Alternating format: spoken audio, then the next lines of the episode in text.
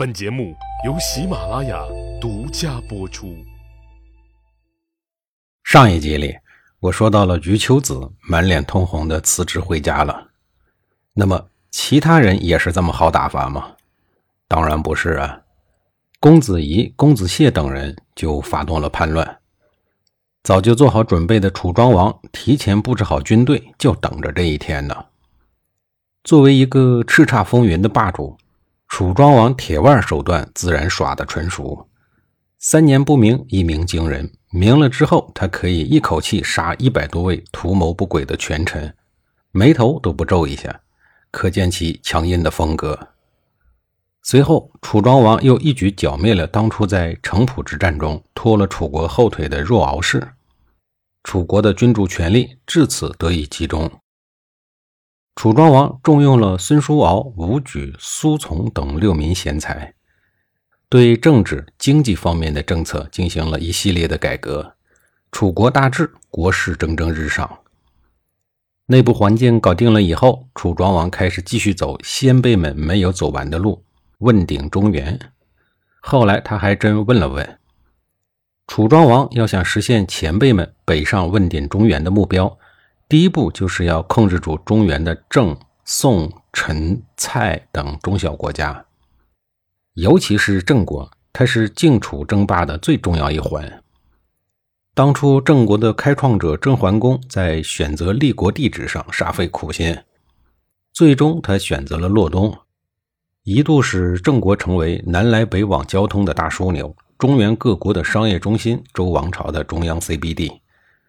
从商业角度来看，这里是一个发展经济的黄金地段；从军事角度来看，这里更是历朝历代兵家必争之地，相当于占了军事咽喉要道。一夫当关，万夫莫开。郑桓公的选择让郑国在立国之初迅速发展，在头几十年的时间里很风光，争霸诸侯。但是他的选择也让郑国在衰落后，他的子孙们没有过一天的好日子。楚国也好，晋国也好，包括齐国和秦国，想要争霸中原，都必须要控制住郑国，因为郑国的位置太黄金、太耀眼了。现阶段争霸的晋国和楚国，谁都不愿意放弃这颗最重要的棋子。相对于郑国而言，两边都是大哥，只能朝晋暮楚。今天晋国人带兵来，就依靠晋国；明天楚国人带兵来，就归顺楚国。郑国人的小白旗随时准备着为两位摇晃。说起来真是可怜。从公元前六零六年开始，楚庄王到周天子那儿问了一下鼎的重量以后，随后一直到公元前五九八年，短短的八年之中，楚国人就揍了郑国人七次。更可怕的是。楚国人揍了他多少次，意味着晋国人也同样揍了他多少次。郑国被打得鼻青脸肿、腰酸腿痛，常年像可怜的杨白劳一样，把干枯的双手伸向了天空，向这个操蛋的世界不断的哀嚎着。本就不富裕的国力也被打得像一个风烛残年的老人，颤颤巍巍、摇摇欲坠。夹缝中的郑国真是耗子钻风箱，两头受气。而晋楚两国对郑国的争夺也越来越激烈，每次出手也是越来越狠。到了最后，晋楚两国也开始明白了，不是郑国这个小老弟喜欢当一棵趋炎附势的墙头草，而是形势所逼呀。晋楚两家的直接交锋已经不可避免。公元前六零一年，辅佐晋国大政二十余年的赵盾去世了。晋国面临着权力的重新分配，楚国知道以后，立刻整顿了军队，加紧对郑国的逼迫和控制。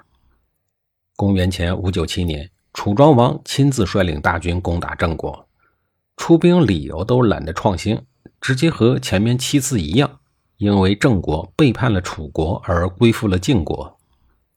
和以往一样，郑国没挺多久，郑国就举手投降了，再次依附了楚国。晋国听说小弟归附了楚国，又和之前一样率军前来救郑国。但是这次晋国因为失去了一代名臣赵盾以后，晋国的行政效率低了很多。从发兵到出兵，竟然花了两个多月的时间。郑国人投降的消息都传遍神州大地了，晋国大军才慢悠悠地走到了河南的温县。这可怎么办呢？是暂时回师，等楚国人走了再去找郑国人秋后算账，还是继续前进，与楚国人一决高下？这时候，军队中出现了两种意见：一是等楚国人走了再去找郑国的麻烦，这样既可以避免与楚国硬碰硬，又可以保证郑国的暂时归顺，在政治上是包赚不赔的买卖。反正倒霉的总是郑国。二是别费那么多话，直扑楚军，与楚军一战，一劳永逸。最后，主战派占据了上风，于是两国在 B 地，也就是今天河南的荥阳境内进行了决战。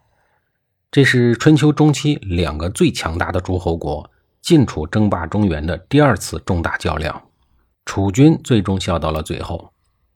对于楚国来说，在 B 之战中击败了强大的晋军。可谓一洗城濮之战中的失败耻辱。值得一说的是，这一次晋国虽然失败了，但也只是暂时失去了中原霸主的地位。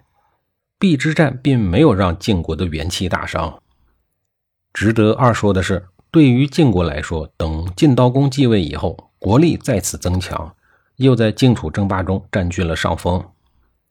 邲之战，楚军胜利以后，楚庄王并没有想着老老实实的过几天和平与发展的安稳日子，而是想着继续在北方中原搞点事儿。那个年代出兵打仗都讲究师出有名，为了给自己找一个欺负宋国的由头，他决定先扔一个宋国必吃的诱饵，等宋国人中招以后再做打算。这个诱饵就是大夫申州。为什么说申州这个诱饵宋国人必吃呢？这里边也是有一小段故事的。前面说了，楚穆王在国君位置上做了十二年，打了十一年的仗，还总是打胜仗，搞得周边国家无不人心惶惶，避而远之。而地处中原腹地的宋国，就是被他搞怕了的一个。宋国当时是比较大的一个诸侯国。但是由于国君宋昭公荒淫无道，国人都不归附他，使得宋国的政局很不稳定，因此他们的国力也被大大的削弱了。面对楚穆王带来的四国联军，也就是楚、陈、郑、蔡，宋国无疑是不堪一击的。宋昭公虽然昏庸无能，但却挺有自知之明。当他得知消息以后，知道如果抵抗将是螳臂挡车，只会被碾得粉身碎骨。为了保住军位，他急忙派出了使者向楚穆王表示了屈服。楚穆王见宋国派出了使者请降，心里头别说有多高兴了。但是为了显示大国的威势，他在接受请降的同时，仍然以霸主的身份率领四国联军，耀武扬威地进入了宋国的境内。来到了孟朱泽，也就是今天的河南商丘境内，准备在那儿狩猎游玩，以此来显示起义大国的风采，同时庆祝不战而屈人之兵的胜利。下一集里，我再给您详细的讲述这一场招降活动。